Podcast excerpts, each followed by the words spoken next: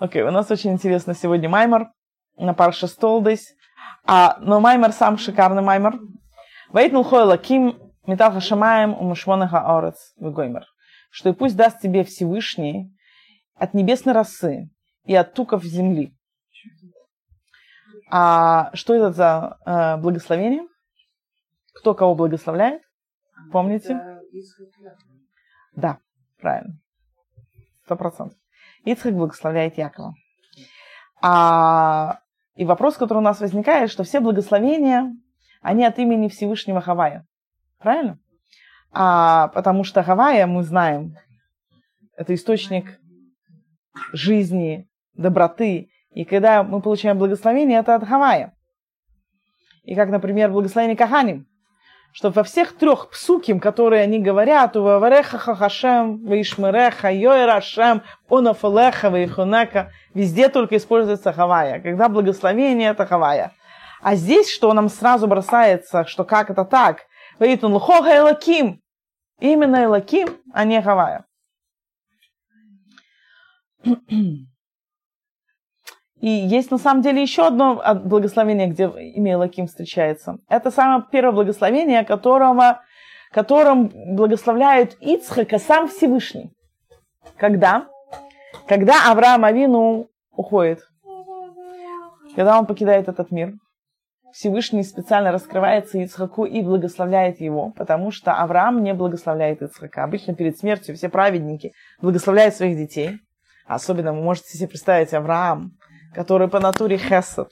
Можно себе представить, как он хотел благословить Ицхака. И такой долгожданный сын, которого он так ждал, и все, да. И он его не благословляет. В чем дело? Потому что Бероха Койдыш, у него был пророческий дар. Он видел, что от Ицхака произойдет Эйсов. И он знал, что если он благословит Ицхака, он даст ему такую силу благословения, а потом он благословит Эйсова, то ничего хорошего не будет. Он, он не, не хотел брать такую ответственность на себя, чтобы повредить. Вы увидите, кстати, это влияние Сары Мейна, by the way, это мое замечание. Он раньше не боялся, это Сара его научила, а бояться, что хесед не всегда будет хесед, если ты это даешь неограниченно. Ты должен понимать, когда, где, кому, сколько дать. И вот я вижу прямо, вот видите, перед смертью своей, он уже э, сам без помощи Сары понимал, что его благословение может, не дай Бог, привести к нежелательным результатам. Поэтому он сказал, что пусть тот, кто благословляет, имею в виду Всевышнего, придет и благословит, кого хочет. А чего я, да, я чего буду здесь вмешиваться и, не дай бог, вредить всей этой ситуации. В общем, он знал, ситуация может будет нелегкая, он боялся туда вообще лезть. И поэтому сразу же, когда Авраам умирает, Всевышний раскрывается Ицхаку, и такие его благословляет. И как он его благословляет, здесь опять используется имя Элаким. И говорится, в Иворах Лаким и Ицхак бной, и благословил Всевышний, Лаким именно Всевышний, Ицхака сына его. Во всех благословениях Всевышний, когда благословлял Авраама, там не было Элаким. Вдруг здесь появляется Элаким. Там было Хавая, а теперь Элаким. А в чем дело? Дело в том, что со времен Ицхака начинается совершенно новая эра. Эра раскрытия Гвуры. И что если Авраам он был Хесед, то Ицхак это был Гвура. И как бы небольшое предисловие, чем мы пойдем дальше по Маймару, смотри, что там написано, а, что Хесед и Гвура – это две эмоции, которые в основном люди не понимают. И я вам скажу, вот сейчас вся война между этими республиканцами, и либералами и демократами основывается именно на этом, что они не понимают, что такое хесед и что такое гвура. Вот только на это. Либералы, они считают, что это они за хесед, а э, э, республиканцы вроде как гвура, а на самом деле они ничего не поняли. Ни одни, ни другие ничего не поняли. Что такое хесед и что такое гвура? Люди воспринимают хесед это добро, а гвура это зло.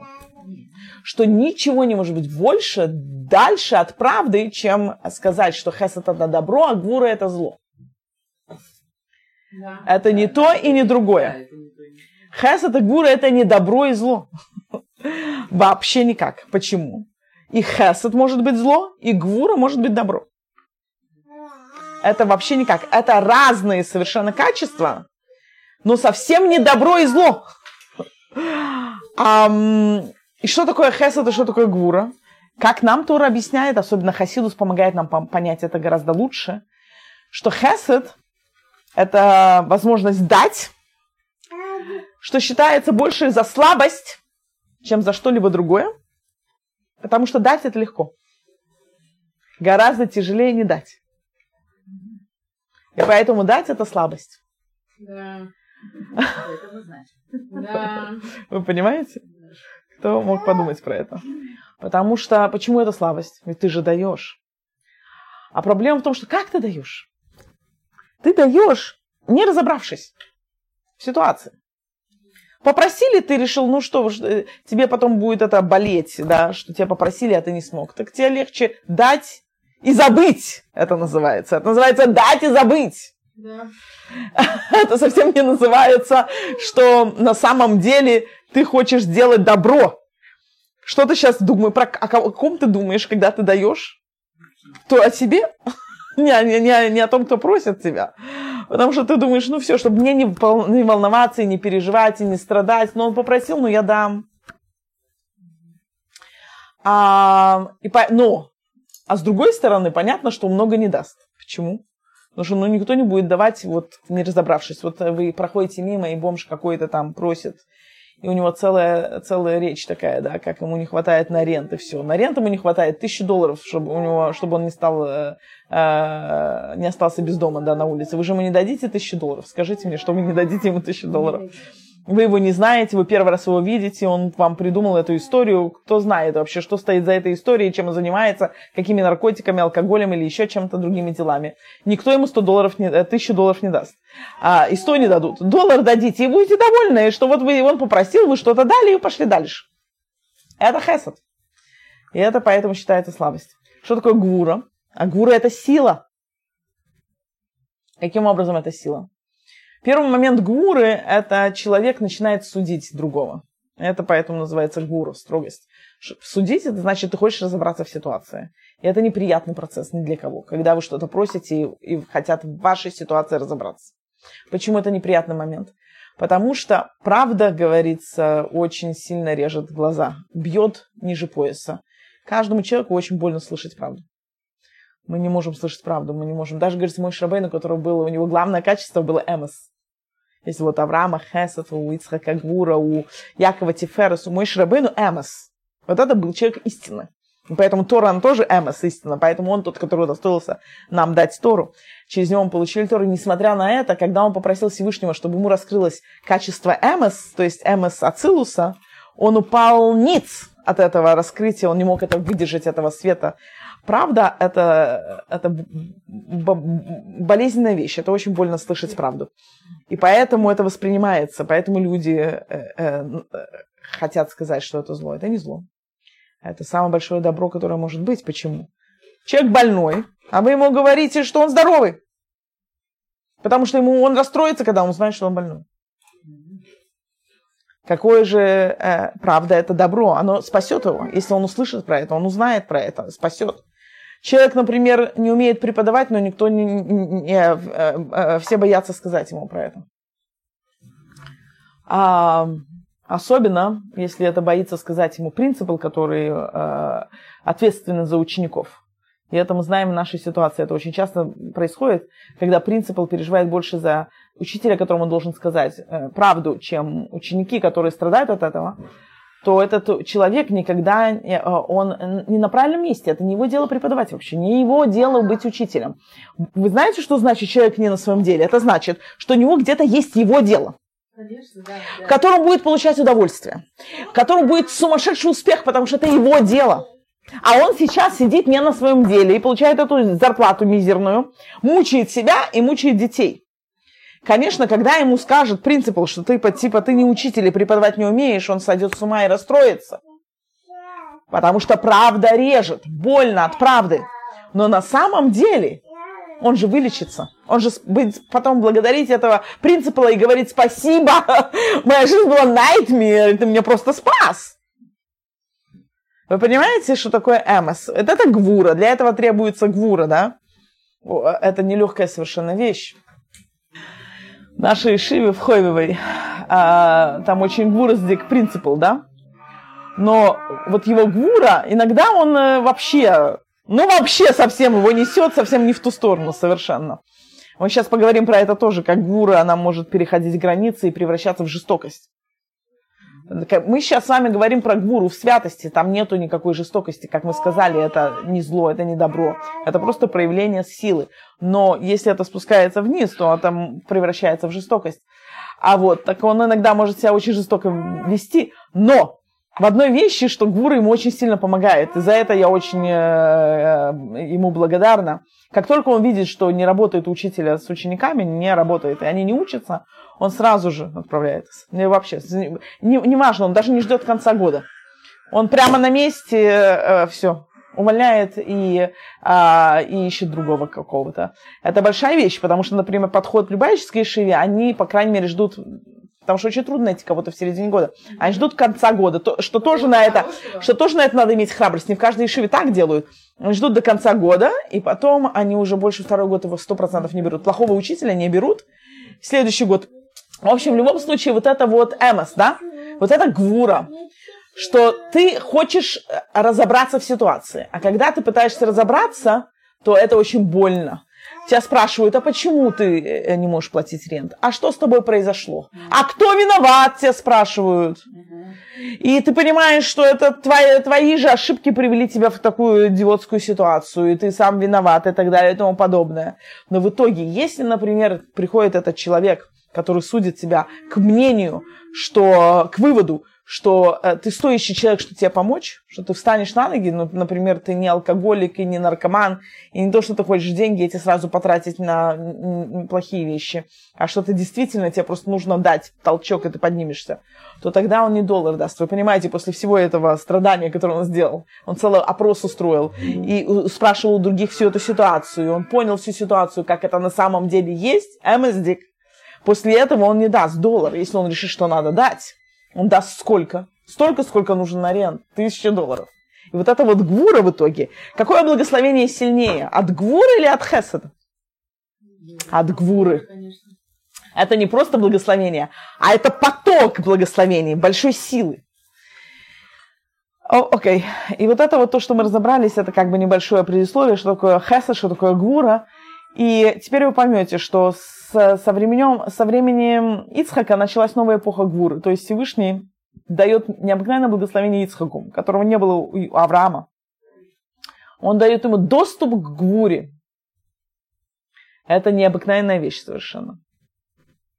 Вот это благословение, которое э, Всевышний благословляет Ицхака, оно автоматически переходит его к детям. И Якову, и Исову. Они автоматически это получают. Проблема только в этой гвуре, которая получает, и сейчас вы увидите, что у нас есть три уровня гвуры. Один выше другого. Это, это самый первый уровень, когда Всевышний благословляет Ицхаком. Это гвура, проблема в этой гвуре в чем? Что чисто потенциально у него есть доступ к гвуре, но он не знает, как это использовать еще правильно. Второй уровень, когда Ицхак благословляет, хочет благословить Исава. И вот здесь вот это единственное место, где вся Тора говорит, что Ицхак сделал ошибку. А почему он сделал эту ошибку? Э, было легко ошибиться на самом деле, потому что он эм, понимал, что у Эйсова тоже есть эта гвура, которую ему Всевышний подарил, а даже больше, чем у Якова. И, а, а, но, но у Эйсова а, он как бы подхватил внешнюю сторону гвуры, не на самом деле суть гуры. Внешняя сторона гуры это такая. Э, Эйсов умел сказать нет. Почему Эйсов умел сказать нет? Потому что он видел, как Ицхак умеет говорить «нет». Правильно? Если у вас есть родитель, который э, строгий, то это дает вам силы тоже показать эту строгость и уметь тоже сказать «нет». А Ицхак научил а, и передал даже по наследству на самом деле. Если Яков умел говорить «нет», скажем так, чисто глядя на, наверное, например э, Ицхака, да, то у Эйсова была больше склонность к гуре, чем у Якова.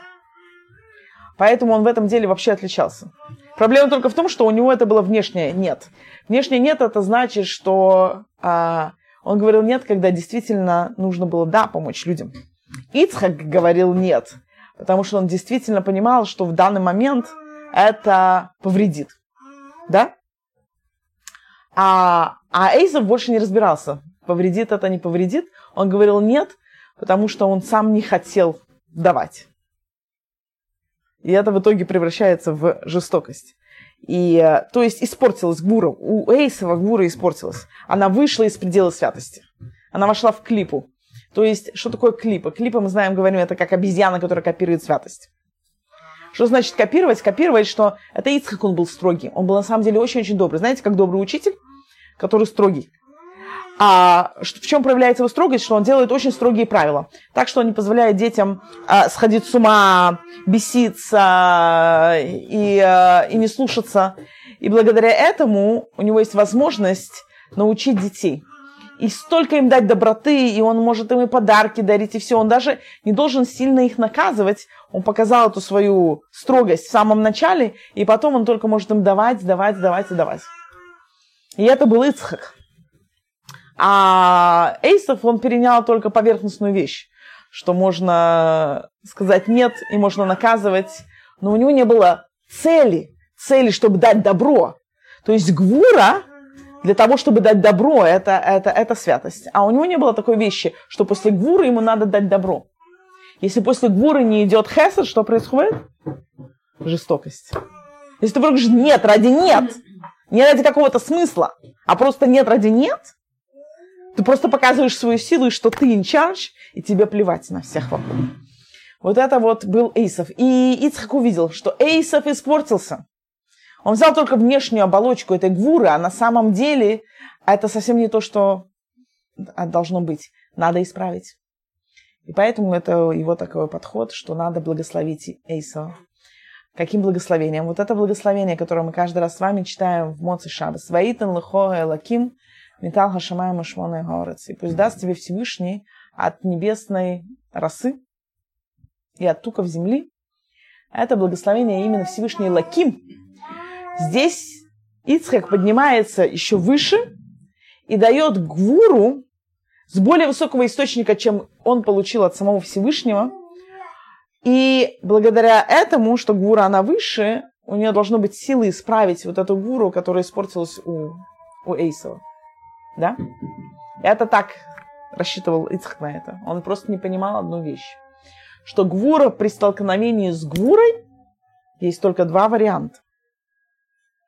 Или Эйсов побеждает и уничтожает эту Гвуру, или эта Гвура уничтожает Эйсова. А надо не уничтожить, а надо исправить. Поэтому единственный выход из этой был ситуации, чтобы Яков получил это благословение – который был в состоянии использовать эту гвуру с более высокого источника и повлиять на своего брата Эйсова и исправить его.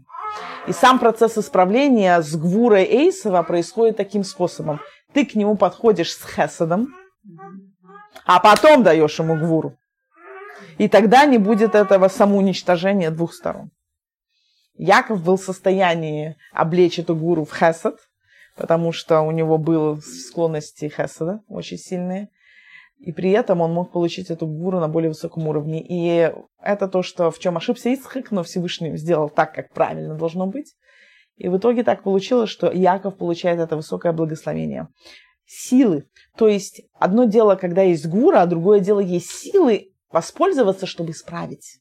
О, вот это необыкновенная вещь. Все равно, что у вас есть шикарный чемоданчик с инструментами. Это классная вещь, когда что-то поломалось. Другая вещь, а вы не знаете, как этим пользоваться. Поэтому вам этот инструмент, этот чемоданчик не поможет. Но если у вас его нету, то вам тоже ничего не поможет, даже если вы умеете пользоваться. Поэтому идеальная вещь, чтобы иметь и еще уметь пользоваться. Вот это вот два вида гвуры, которые вначале Ицхак получает гвуру, у которого у него нет доступа для того, чтобы на самом деле исправлять. Да, он не может исправить Исова, он, э, и, а, и он не может передать Эйсову эту возможность исправить себя а тогда он понимает, что ему надо это благословение, нужно взять гуру с более высокого источника, чтобы не просто иметь инструмент гура, а уметь пользоваться этим. Потому что когда есть сила, сила, она страшная вещь. Поэтому у людей ассоциация гуры со злом. Потому что это сила. А все боятся силы. Почему боятся силы? Потому что сила, если ты немножко переборщишь, то это уже будет бубу. это уже будет э, проблема, а не наоборот исправление. Да, всегда говорится, знаете, как вот на борьбе, почему вот э, э, хорошо мальчиков, особенно которые очень живые, или даже дерутся, их очень классно, самая лучшая вещь, это их отправить на борьбу, для чего? Потому что они там учат, как пользоваться правильно своей силой. У них есть физическая сила, они богатыри, но они не знают, как пользоваться этой силой, они ломают. И сами даже не понимают, как мальчишки очень часто, а, они толкнули, они даже не поняли, что сделали больно. Вот мой Левик, например, Бора Хашам, он такой весь, да, всю жизнь у него была эта проблема, что он не чувствовал другого, что ему кажется, что он просто играется, а на самом деле тот орет от боли. Его второй этот, на ком он там это тренируется. А он на самом деле, прямо у него нету, не, не то, что он специально хочет побить, а он просто, все начинается как игра. Он играется просто, да? И игра всегда перерастает в плач и слезы. Почему? Потому что он не может свою силу соразмерить правильно, он слишком сильно ее применяет. Вот это вот проблема силы, поэтому все так боятся гуру, поэтому все так боятся строгости, потому что ты можешь чуть-чуть переборщить и уже все сломаешь. И это то, что э, Ицхак дал, когда хотел благословить Эйсова, в итоге благословил Якова, он дал возможность пользоваться этой силой так, чтобы исправлять, не рушить. Это то, что Яков получает. Но на этом мы не заканчиваем. Есть еще более высокий уровень. Потому что эм, это только сила пользоваться, как правильно пользоваться гурой, но он не имеет саму гуру. Гура в самой сути, как э, э, в этом маймере объясняется, это сам Всевышний в сути своей. Почему? И вот здесь вот немножко такая пойдет каббалистическая вещь, что такое гуру на самом деле. В сути, в сути не хесед. Да, да. Вот э, э, сейчас объясни, объясню, что такое. Суть по определению своему, она скрыта. Гвура, она может быть, а, а, как мы говорим, а, сжатие, а, которое на самом деле получается для, для нас а, а, раскрытие. То есть, скажем так, когда у нам, мы видим свет, этот свет означает, этот свет означает, что произошел момент гвуры, который скрыл Всевышнего. То есть Всевышний не раскрылся нам во всей сути. Если мы приняли Всевышнего, если мы увидели этот свет, если мы поняли, что вот это нам хорошо, это значит, что это не сам Всевышний. Почему? Потому что если Всевышний раскроется во всей своей сути, мы это не поймем. И для нас это будет темнота. А свет это именно когда на самом деле темнота у Всевышнего. То есть на самом деле говорится... То есть, на самом деле, говорится, что когда учитель хочет передать э, знания ученику, если он их передаст так, как вот он понимает, никто ничего не поймет, и никакой э, ученик не получит эти знания, не получит никакую мудрость. Он только получит, если учи- учитель э, должен сжать свое знание и свою мудрость и преподнести это так, как ученик сможет это понять на уровне этого ученика. И такой ученик счастливый, он понял. То, что он понял, это значит, что он не на уровне учителя, что учитель полностью не раскрыл себя, не раскрыл всю свою идею. А, а когда ученик, учитель действительно хочет рассказать, что его на самом деле внутри волнует, да, то никто ничего не понимает вообще, о чем он говорит и что происходит. Он как сам с собой общается. Вот в этом, кстати, большое, большая разница между оратором, что человек-оратор, умеет донести свое месседж другому а человек просто мудрец Торы, умный, а, знающий. А, но если у него нет этих ораторского э, таланта, это значит, он сам с собой разговаривает. Он не видит э, перед собой людей, он не может им ничего донести. Он говорит так, как он это понимает. Здравствуйте, мы приехали. Все равно, что на китайском рассказывает. Вот этот момент, когда до тебя доносят, это момент для нас раскрытия. На самом деле это сокрытие того, кто доносит. И только благодаря тому, что он себя скрыл, у нас свет, у нас раскрытие. А когда наоборот, а мы хотим соприкоснуться с сутью Всевышнего, да? И что получается? Для того, чтобы нам соприкоснуться с сутью Всевышнего, Всевышний должен раскрыть свою суть. Для нас это будет темнота, потому что мы не можем воспринять суть. То, что Яков удостоился получить не просто, не просто коях, не просто силы, как использовать гуру, чтобы чинить, а не рушить. А он смог соприкоснуться с сутью Всевышнего и принять эту суть. И при этом так, чтобы у него не было сокрытия. И это, и вот это вот настоящее, а, а, а, то есть с этой точки зрения гвура имеется в виду не просто сокрытие, а гвур имеется в виду взять всю суть Всевышнего и вложить в одну точку. Это тоже гвура. Сконцентрировать, сжать все в одну точку. И в этой одной точке весь Хашем. Это гвура. Вот это гвура в сути. Вот это вот э, э, дойти до такого уровня и принять это, тоже надо уметь. И Яков Авину удостоился. Поэтому откуда мы видим третье благословение? Скажете, где здесь третье благословение? Мы только два благословения сказали. Первое благословение Всевышний благословляет Исхака. Второе Ицхак благословляет Якова. Где третье благословение? Третье благословение, потому что, если вы заметили, начинается благословение со слов «и». Никто не начинает благословение со слов «и». И я тебе хочу дать. И я тебе хочу дать, это значит, ты уже дал. И еще хочешь что-то дать. Никто не начинает, мы благословляем с день рождения, о, поздравляю тебя с днем рождения, и пусть у тебя будет много денег. Что значит и пусть? Значит, перед этим сказал, чтобы у тебя было и здоровье, и то, и то, а потом и пусть, да? И, это значит продолжение. Поэтому у нас здесь начинается ваитан хо, и даст тебе. Потому что это на самом деле вторая даст. Всевышний дал, потом догнал, еще раз дал. Только в хорошем смысле. А что вначале Яков получает э, возможность использовать гвуру так, чтобы чинить, а не ломать, а потом он поднимается еще выше и получает гуру вот эту вот точечку, в которой сконцентрирован весь хашам. А, и он может это принять. Так что для него это не сокрытие темнота. И в чем это выражается? Это говорится, что это Тора, которую мы получили. А, но только не Тора сама по себе, потому что Тора сама по себе это хохма, это мудрость а именно та Тора, которая, когда ты изучаешь, ты прикладываешь очень большие усилия над изучением этой Торы. То есть вообще, когда изучаю Тору, вот как мы сейчас с вами, то человек получает обычно огромнейшее наслаждение. Наслаждение того, что он понимает. А наслаждение, что какой-то свет до него доходит, и что-то меняется у него в жизни благодаря этому. А, и поэтому как бы невозможно учить, понимая и не получать наслаждения. Так устроен человек, разум человеческий. Если ты понял, ты получаешь от этого наслаждение. Вот это наслаждение все портит. Почему оно все портит? Потому что это значит, что вы, для, раз вы поняли, значит, Всевышний раскрылся, значит, это не сам Всевышний. Что именно в те моменты, которые непонятны, вот это Хашем. Но от этого никто не получает наслаждения. И поэтому, кстати, поэтому наслаждайтесь, когда вы не получаете наслаждения, как говорится.